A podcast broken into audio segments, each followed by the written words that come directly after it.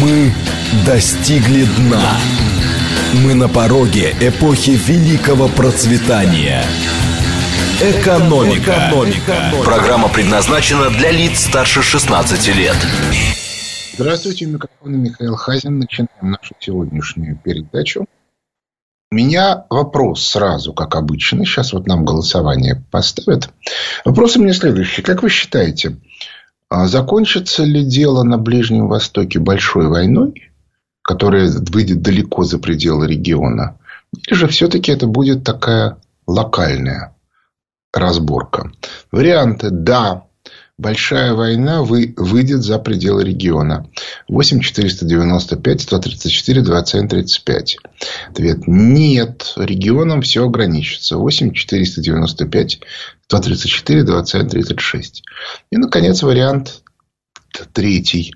Не, не берусь утверждать, не могу, не обладаю соответствующими компетенциями. 8 495 134 27 37. Еще раз. 134 27 35 разойдется по всему миру. 134 27 36 на региональном уровне останется. И 134 27 37 не могу знать. Почему этот вопрос представляется мне не просто важным, а интересным? А дело в том, что если вы внимательно посмотрите на то, что происходит, то вы увидите одну очень любопытную картинку. Я уже говорил о том, что э, рассуждения э, Киссинджера десятилетней давности говорили о том, что Израиля не будет через 10 лет. Ну, разумеется, плюс-минус. Э, у меня в закрытом канале люди нашли а, люди нашли ссылочку, то есть откуда это все взялось, выяснилось, что в качестве базы некий доклад американских военных, которые объясняли, что э, Израиль самостоятельно не потянет свою безопасность, а Соединенным Штатам Америки это может надоесть. Но давайте смотреть правде в глаза. Американские военные исходят из сугубо такой практической ситуации.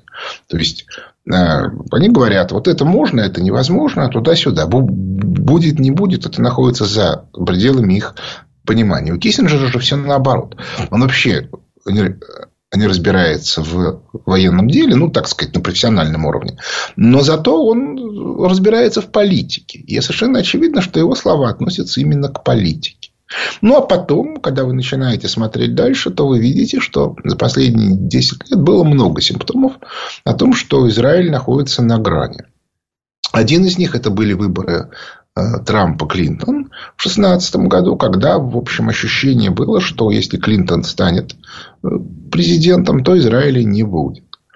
Тут есть еще целая куча тонкостей, э, где, соответственно, роль Великобритании, где роль многих других стран, э, кто Израиль защищает, кто с ним борется, но при этом надо отдавать себе отчет, что все вот эти вот сложные отношения, кто кого куда и так далее, они носят как бы характер а, перераспределения некого ресурса, который создается экономической системой.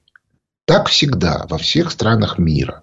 Распад СССР – это сокращение базового ресурса, из-за которого удалось раскрутить региональные элиты.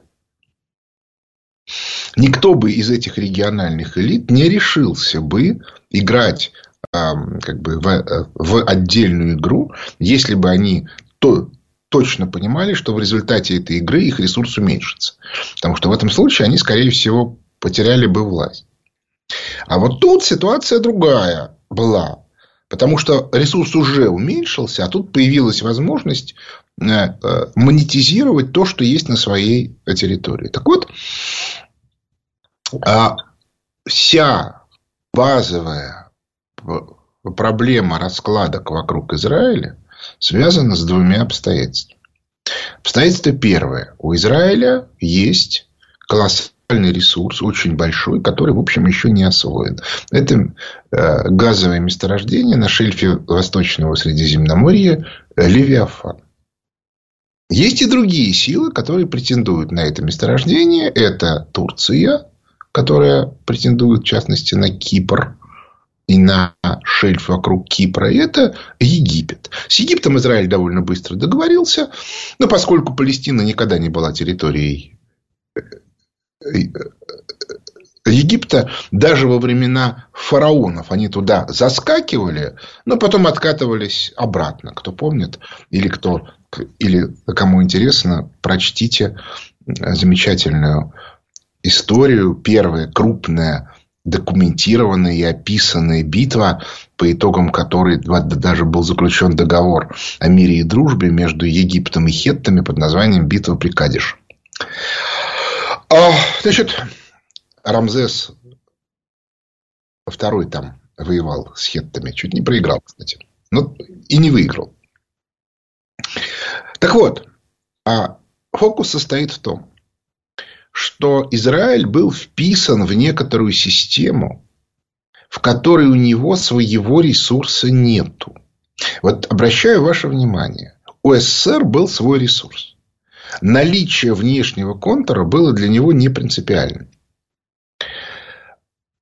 Ни у сегодняшних Соединенных Штатов Америки, ни у сегодняшнего Китая нету соответствующего ресурса. Сегодня вся мировая экономика – это единая система разделения труда. Нету ни одного региона, у которого был свой собственный воспроизводственный контур. Ну, за исключением, может быть, Северной Кореи. Все остальные неминуемо живут за счет внешнего ресурса. А, разумеется, они и, и поставляют что-то на внешний рынок, но и получают что-то принципиально важное. Так вот,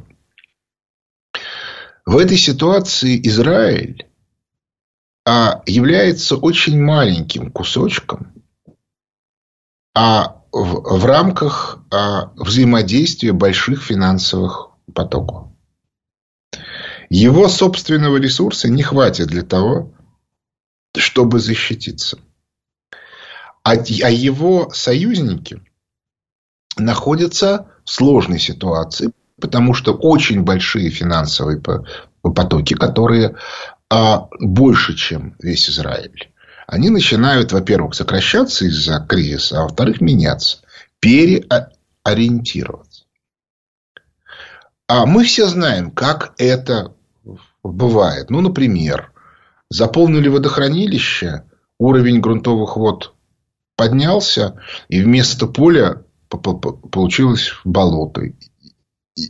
Или вместо леса. Или же наоборот. Провели какой-нибудь канал, в результате вода ушла, и, и все высохло. Вот а, беда современной ситуации состоит в том, что теории происходящих процессов которая бы позволяла хотя бы минимально предсказывать, что будет, у тех людей, которые определяют политические, принимают политические решения, нету. То есть, иными словами, они воспринимают все происходящие экономические процессы как некоторую неожиданность, ну или, выражаясь, э, как сейчас модно, черными лебедями. То есть, иными словами, они не понимают, что происходит, и в результате вынуждены реагировать ситуативно. Система прогнозов отсутствует. Если мы посмотрим на политику, скажем, Китая, особенно на политику России, то мы видим, что здесь на политическом уровне некоторая система планирования существует. И если вы посмотрите на то, что говорит Путин, что он говорил два года назад, три года назад, послушайте его речь на последнем Давосе, который он сказал, если не память не изменяет, в начале февраля 2020 года. Она была в онлайн режиме, и поэтому ее как бы можно вот внимательно посмотреть. А он очень много там говорит о том, каким будет будущее. Возможно, это связано с тем, что в нашей стране теория а, происходящего экономического кризиса существует. И в отличие от Запада, она ее не сумели табуировать. Хотя попытки были.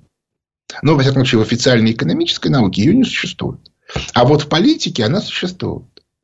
Потому что политики, в общем, на самом деле на экономистов смотрят ну, как бы со сложными чувствами в силу того, что экономисты все время врут. А, а не врать они не могут, потому что теории у них внятной нету. В результате их э, прогнозы все время не совпадают с реальностью, и по этой причине они вынуждены все время нести какую-то чушь. Это, к слову сказать, как в знаменитом анекдоте про трейдера и аналитика в фондовой компании, когда э, э, трейдер, который, собственно, торгует бумагами, э, нажимает на кнопку лифта, дверь открывается, он заходит в лифт и видит там аналитика. Смотрит на нее и говорит, ну, теперь-то ты скажешь вверх или вниз. Так и тут. Вверх или вниз. Вот это вот ключевая вещь. А если нету теории, вы не можете объяснить политикам даже ну, как бы на пальцах, что будет происходить. Это очень хорошо видно по действиям руководства Федеральной резервной системы США, еще чего-то, а, которые а, не в состоянии объяснить происходящий процесс. О чем они, кстати, открыто и говорят. Нет, бывают сложные ситуации. Сегодня понедельник, э, в пятницу, в субботу утром вышел очередной обзор Фонда экономических исследований Михаила Хазина, в котором э, мы написали, что на основании статистических данных по инфляции... Дело в том, что на прошлой неделе вышли инфляционные данные по сентябрю месяцу. Ничего сказать нельзя. То ли дождик, то ли снег, то ли луковница, то ли репка, то ли инфляция чуть-чуть выросла, то ли она чуть-чуть упала. Параметров много. Ну, грубо говоря, потребительская инфляция чуть-чуть упала, а инфляция а, очищенная от высоко волатильных компонент выросла. А, общий объем промышленной инфляции чуть-чуть вырос, и вроде бы это плохо, но зато по всему объему промышленных товаров уменьшилась дефляция, что свидетельствует о том, что, может быть, экономический кризис чуть-чуть уменьшился. А может быть, это просто свидетельствует о том, что цены выросли из-за избытка денег. То есть, а нету никакой ярко выраженной тенденции. При том, что структурный кризис, структурный спад идет в американской экономике уже с, с осени 2021 года. И те, кто читает обзоры фонда Хазина, могут это внимательнейшим образом изучить и увидеть. Тем более, что большая часть этих обзоров уже открыта. Они за, закрыты только последние три месяца. Обзоры недельные. Так вот, а весь фокус состоит в том, что поскольку нету теории, поскольку нету прогноза, то по этой причине политики вынуждены уходить от э, объяснения того, как они будут себя вести. Это с Набиулиной хорошо. Она, соответственно, прямым текстом уже, уже сказала, что ключевая ее задача – ликвидировать экономический рост в стране. Потому что при экономическом росте начинается рост цен, то есть растет инфляция, а это плохо. И поэтому Набиулина устроила девальвацию рубля, инфляция стала очень высокой, и для того, чтобы с ней справиться, она подняла ставку. Хотя инфляция издержек на ставку не влияет. От ставки не зависит. То есть от того, что вы повышаете ставку, ничего не, не, не зависит от того, что цены растут из-за того, что девальвировался рубль а, в условиях большого объема импорта. Ну, ладно, про политику Центрального банка мы не будем, тут уже все все поняли. А будем о другом. А в отличие от Запада, у нас теория кризиса есть. И мы можем ситуацию предсказывать, что и как будет.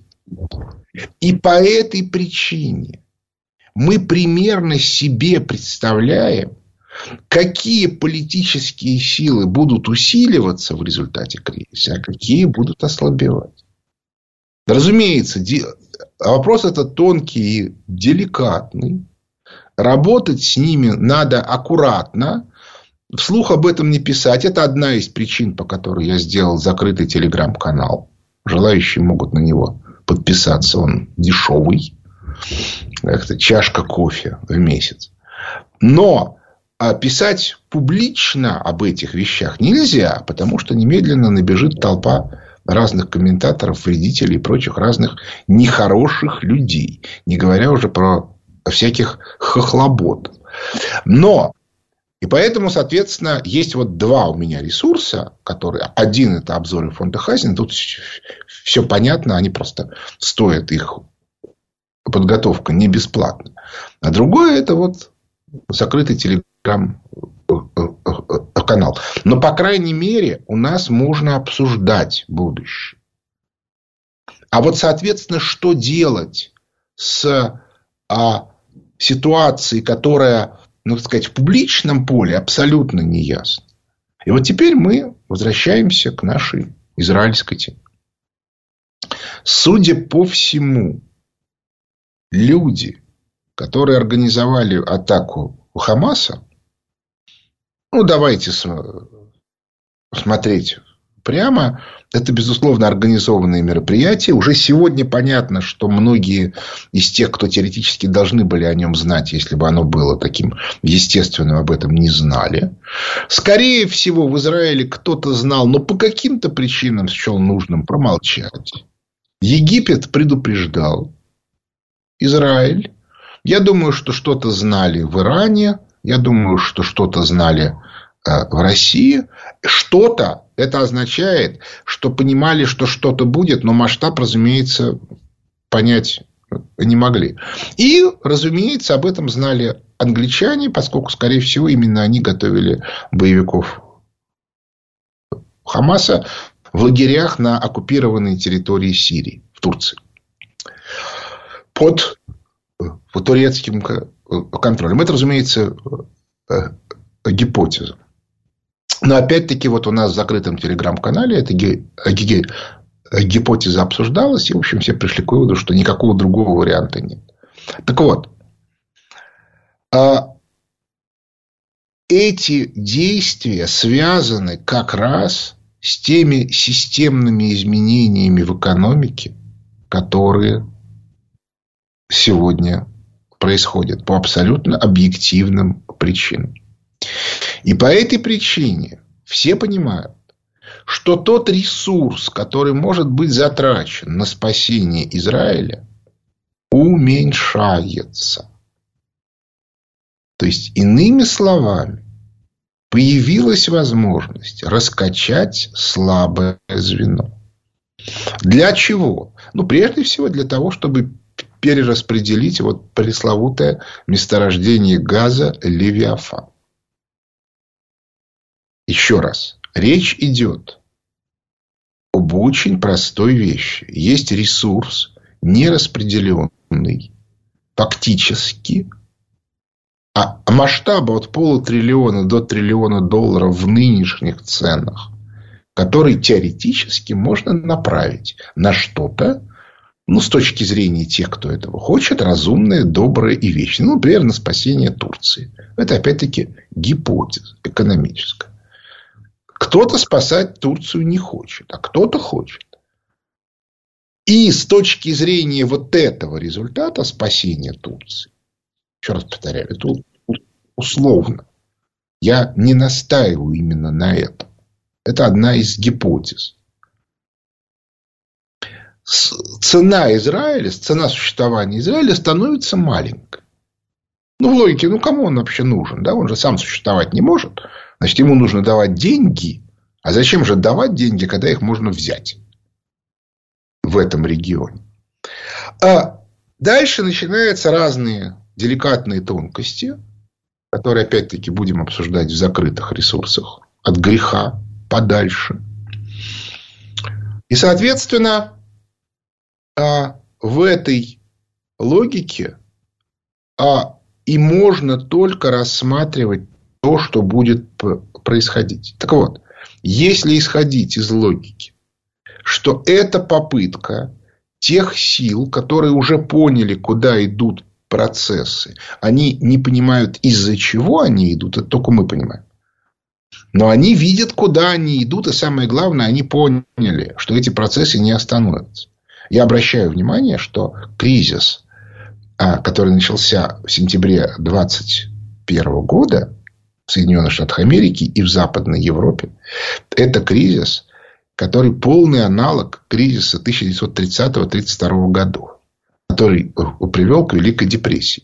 Отличие его состоит только в том, что он будет глубже и длиннее. Длиннее, потому что темпы спада при структурном кризисе примерно одинаковы. И, кстати, это одна из тех вещей, которые у западных экономистов вызывает оторопь. Они привыкли, что кризис быстро нарастает, доходит до некоторой точки, а потом начинается возвратный рост. Восстановительный. Ну, или какое-то дно, а потом восстановительный рост. А нынешний кризис, поскольку он структурный, то по этой причине он идет с постоянной скоростью. Медленно, но верно.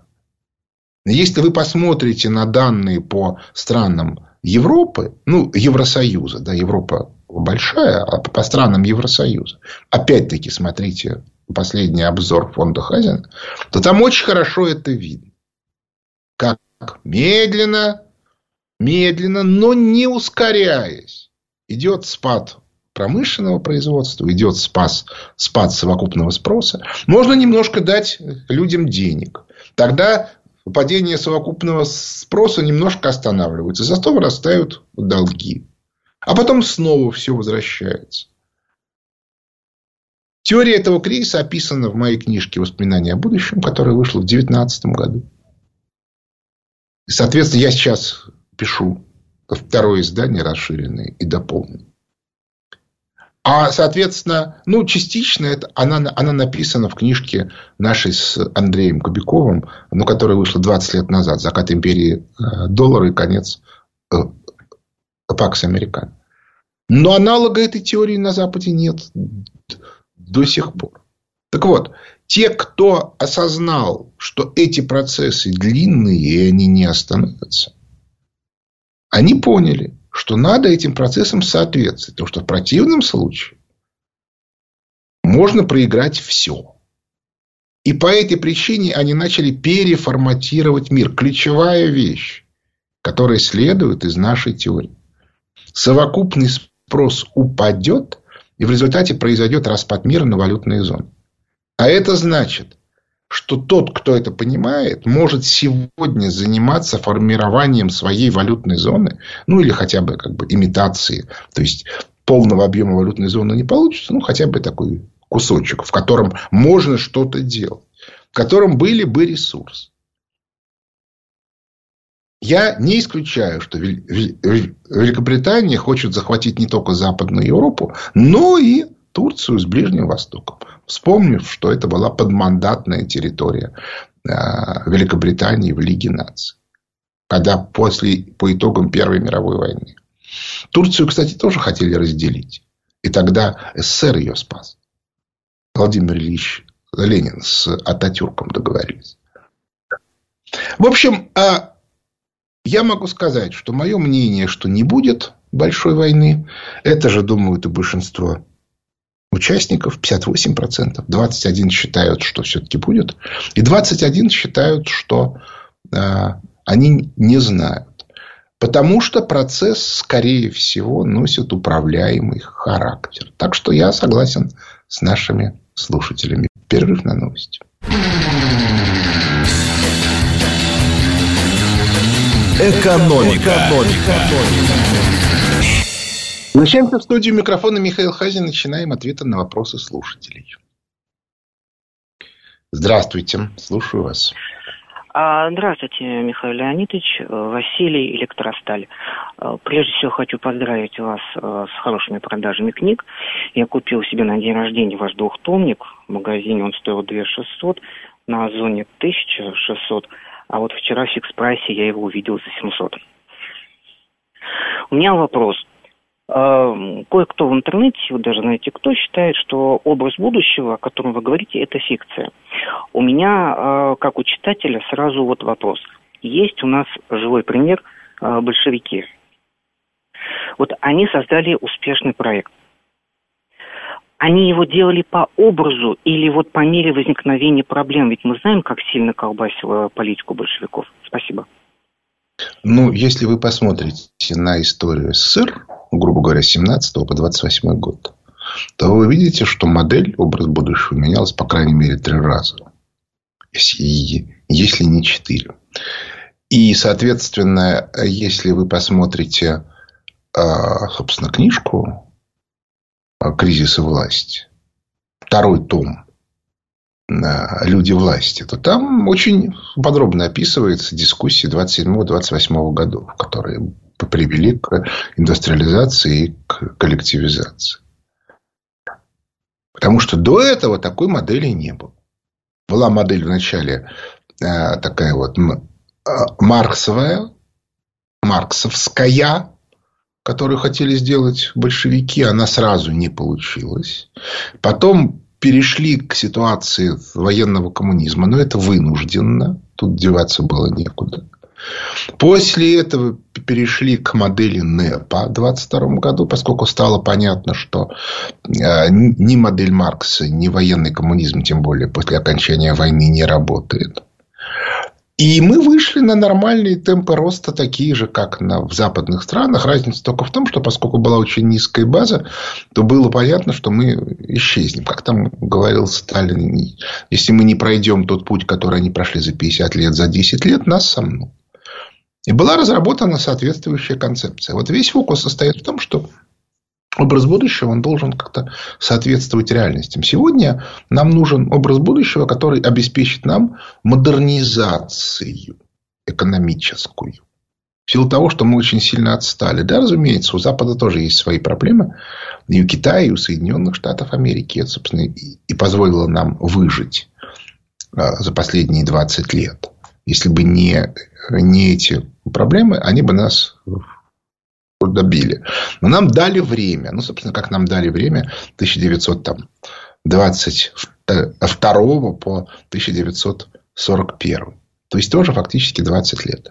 Но сейчас нам категорически нужна модернизация.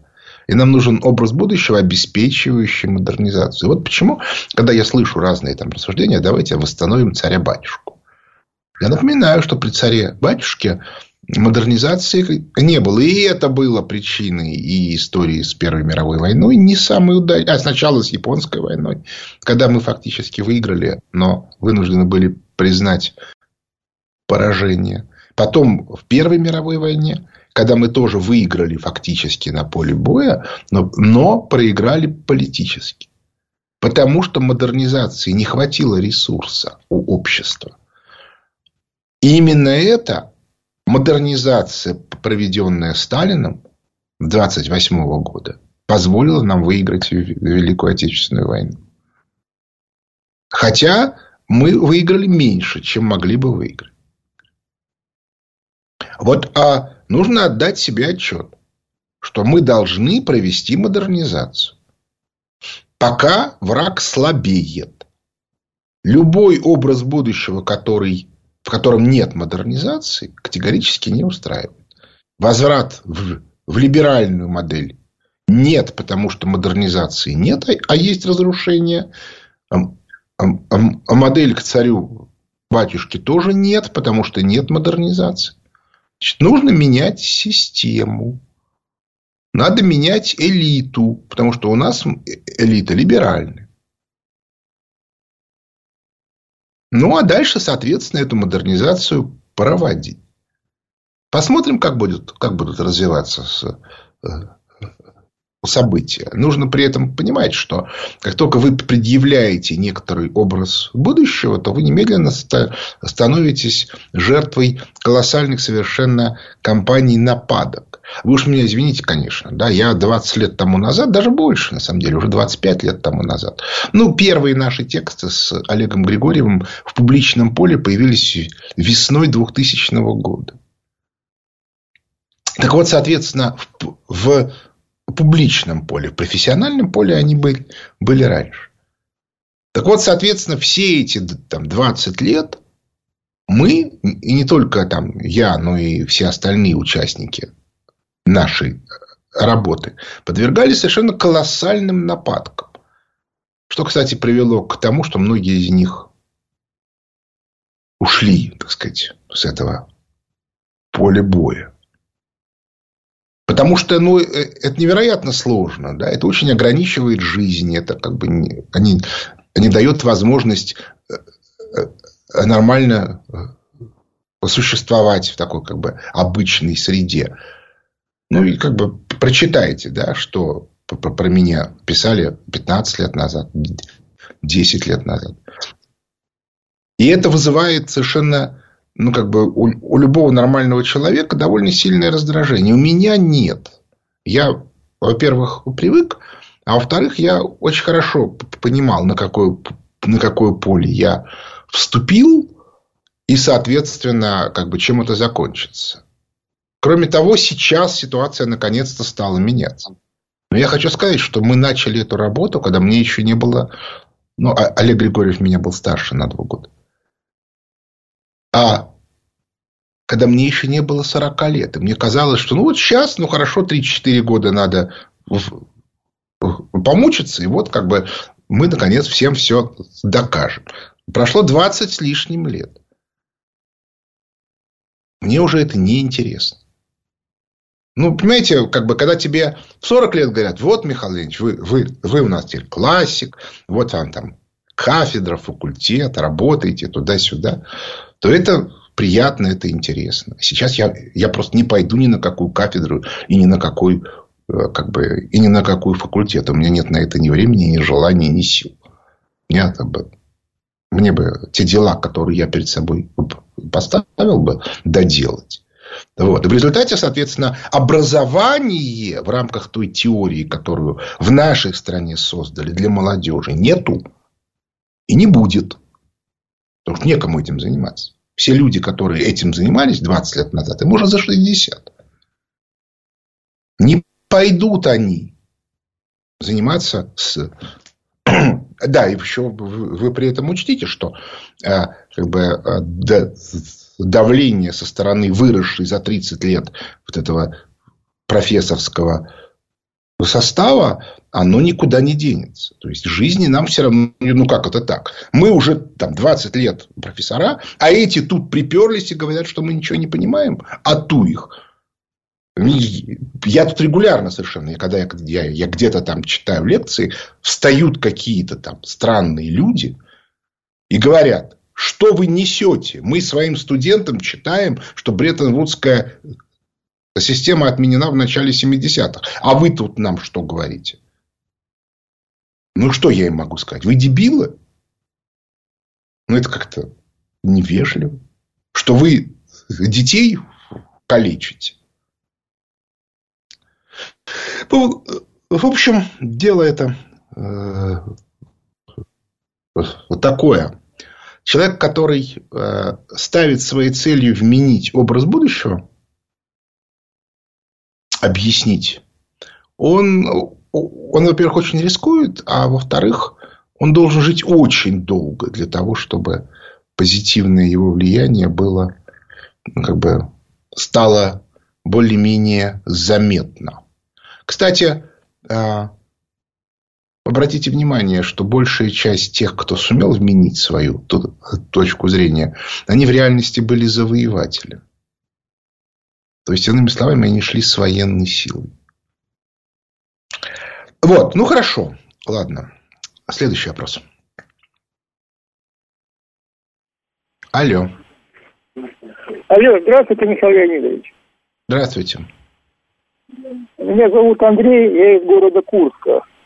Да. У меня к вам э, следующий вопрос. Э, насколько целесообразно было бы э, в нашей стране, в нашей ситуации вспомнить опыт первых пятилеток и обеспечить не только закупку оборудования и технологий в рамках бюджетного финансирования, но и обеспечить э, приезд соответствующих специалистов, которые могут это современное высокопроизводительное оборудование обслуживать, и, соответственно, менеджеров, в смысле производственных менеджеров, которые могут обеспечить современный процесс, то есть как это было во время первых пятилеток.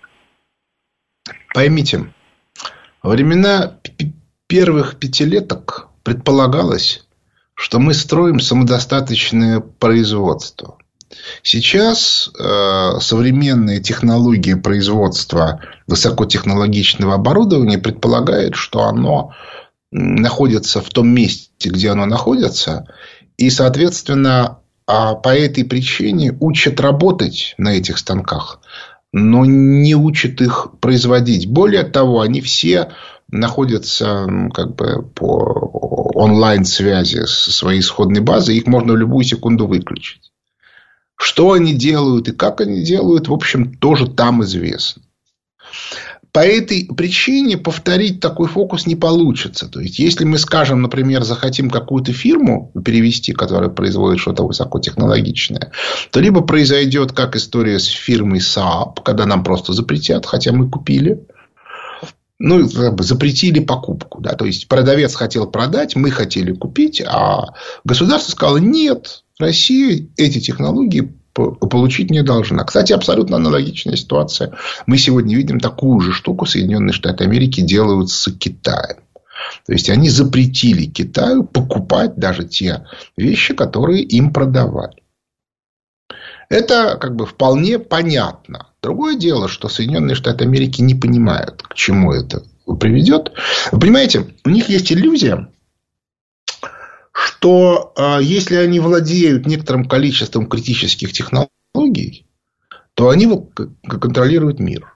Это было бы так, если бы они бы при этом обеспечивали бы как бы общий уровень воспроизводства своей экономики. А у них нет воспроизводственного контура. И в результате технологиями это они владеют, а общий фундамент, на который вся эта вот высокотехнологичная конструкция стоит, он у них рассыпается постепенно. И как следствие мы видим вот ту картину, которая сегодня в Соединенных Штатах Америки. То есть, если бы им бы удалось эм, изменить социальную структуру общества, если бы им удалось бы заставить свой средний класс быть нищими, то, то, то, то все равно были бы проблемы, потому что в этом случае бы не работали бы лифты. И все равно они, у них бы рассыпалось это высокотехнологичное производство со временем. Но, по крайней мере, было бы какое-то время, чтобы попытаться мир выстроить, ну или покорить вот за счет этих самых технологий. А вместо этого получилась совершенно другая картина, потому что э, рассыпание фундамента идет быстрее. Вот это та картинка, в которой мы сегодня находимся. И по этой причине э, повторить опыт вот того времени, начала 30-х, у нас не получится, потому что не дадут. И надо это делать по-другому. Как это вот а нужно разбираться. Опять-таки, это вот к предыдущему э, вопросу про образ будущего. Следующий вопрос.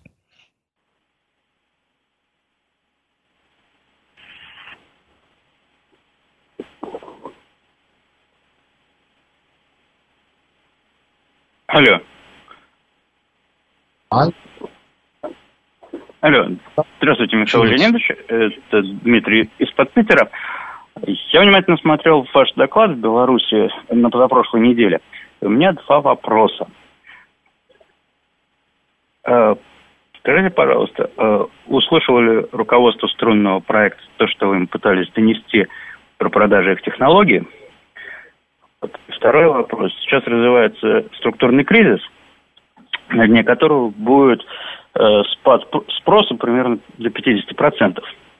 Да, На каком этапе этого кризиса лучше начинать такой грандиозный проект, э, как они, э, ну, как это, такой грандиозный проект, э, который соизмерим там с 50 великими китайскими стенами и постройкой тысячи авианосцев. Спасибо. Ну, смотрите, Значит, э, ну, во-первых, нужно учитывать, да, что мероприятие, на котором я был в Минске, это было мероприятие корпоративное. То есть, иными словами, это делали люди, у которых есть свой корпоративный взгляд на мир. Я совершенно не хочу сказать, что мой взгляд с их совпадает. То есть я не уверен, что этот проект можно осуществить. Более того, это довольно, ну не хочу сказать частое, но регулярное явление, когда для решения конкретных задач придумывается некий большой проект, который вызывает восхищение, ну как бы у всего мира, грубо говоря. Да что далеко ходить, Илон Маск. Он же начал-то с чего?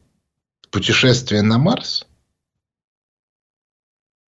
И все сказали, о, а дальше он сказал, для того, чтобы путешествовать на Марс, нужно сделать раз, два, три. Вот давайте делать раз, два, три. Вот а, а, я попытался объяснить там, в своем выступлении, что а, масштаб тех изменений, которые будут в мировой экономике, он достаточен для того, чтобы полностью менять, например, отдельные элементы транспортной системы. в этом смысле не исключено, не исключено, что их проекты можно реализовать струнного транспорта. Я сейчас не про космические технологии.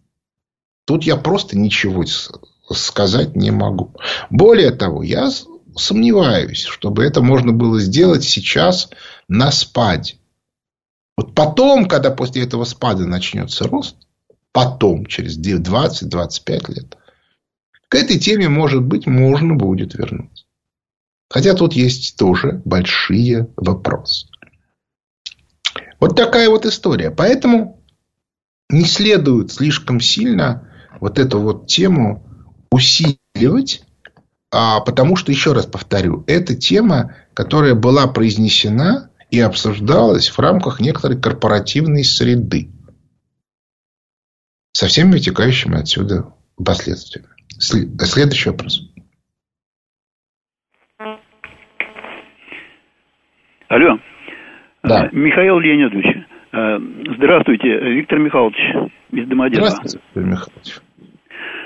Ну, э, хоть вы и сказали в первой части, что не будете обсуждать э, экономическую политику Центробанка, э, хочу задать э, вопрос, касающийся именно этой э, сферы. Э, вот э, вернемся на год назад, когда в начале операции у нас э, произошло резкое увеличение курса доллара – по отношению к рублю.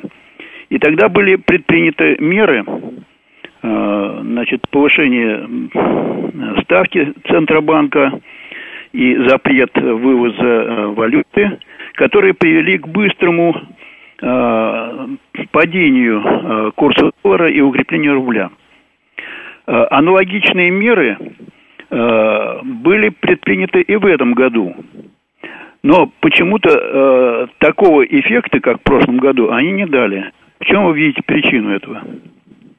А я думаю, что причина в том, что меры-то были, не были приняты.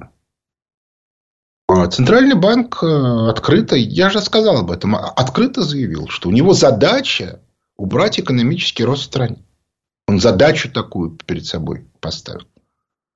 Он ее год назад не было такой задачи. Скорее всего, это связано с тем, что год назад была э, абсолютная уверенность, что российская экономика рухнет. Ну, чуть больше года назад. Что в результате санкций российская экономика рухнет. Когда стало понятно, что она не рухнет, то Запад пришел к выводу, что надо использовать не только внешние рычаги санкционные, но и внутренние. Дальше все вспомнили, что Центральный банк это российский Центральный банк это подразделение МВФ. И МВФ начал работу. Я эту ситуацию вижу так. Я понимаю, что как бы, многие не согласятся, но куда деваться? Да, я же вижу, что происходит. Следующий вопрос. Добрый день. Юрий Москва. Михаил Леонидович, подскажите, пожалуйста, вот э, вы сказали, что и понятно, что 60 лет вы не пойдете на кафедру, но вот вы ведете семинары. Э, просто вот по вашим наблюдениям, кто-то из э, командиров э, народного хозяйства нынешнего прислушивается к вашим, так сказать, советам, семинарам. И, кстати, в эту же копилку вопрос, а как Гладев, каковы его позиции сейчас? Ну вот, вот, вот это могли бы осветить этот момент? Мне сложно ответить на этот вопрос. Потому что я как бы за как бы, аппаратным продвижением был Глазева специально не слежу, с чего бы вдруг. Он не мальчик. Вот, он старше меня. А если говорить о, как бы, о, о капитанах производства, вы поймите, у капитанов, в общем, нет особо времени заниматься теорией. Я-то говорю о том, что нету молодежи, которая бы понимала, что происходит, потому что ее никто не учит. Учить некому. Теоретически молодежь могла бы там книжки читать. Но поймите, молодежь сама по себе книжки читать не любит. Это большая редкость. То есть, иными словами, молодежь слушает, что ей, ей а, объясняют в вузах, какую ей э, э, лапшу вешают. В результате ко мне приходит молодой человек, который, как бы, у которого голова забита всяким абсолютным мурой, вот. А, и я, как бы, разговаривая с ним, я понимаю, что или я должен много времени потратить на то, чтобы его переучивать. У меня нету ни времени, ни сил этим заниматься. Либо я, я ему должен сказать, мальчик, иди отсюда. Да? Ты как бы, ты вот иди сначала выучи что-нибудь, а после этого я готов с тобой работать, если ты в состоянии как бы, вот это продемонстрировать. Вот и все. То есть, иными словами, беда состоит в том, что хотя наша теория принята, так сказать, политическим руководством, но вот снизу ее поддержки нету никакой. И это, конечно же, очень печально. Речь идет именно об экономической теории. Потому что теорию власти как раз молодежь читает. Сама мысль, что можно облегчить себе делание карьеры, она молодежи нравится. Хотя современная молодежь страшно мучается и кричит, ну что за безобразие, такие толстые книжки, а нельзя то же самое написать на 15 страниц. На 15 страницах. Ну, потому что они читать не умеют. Ну, или хотя бы сделайте курсы. Да, чтобы было там 20 лекций по 3 минуты. Да, вот, ну вот, вот этого не, не будет. Если хотите учиться, учитесь читать. А не научитесь читать, ничему не научитесь. Вот, собственно, все, что, ну, все, что тут можно сказать. Ну, и в заключение я напоминаю, что если все-таки кому интересно пообсуждать, что происходит, то приходите на мой закрытый телеграм-канал и подписывайтесь на а, а, обзоры фонда Хазина, поскольку там все-таки реальную правду мы говорим, что реально происходит. Это, а это нужно знать в нынешней ситуации. Но на этом наше время подошло к концу. У микрофона был Михаил Хазин. Благодарю за внимание. До свидания.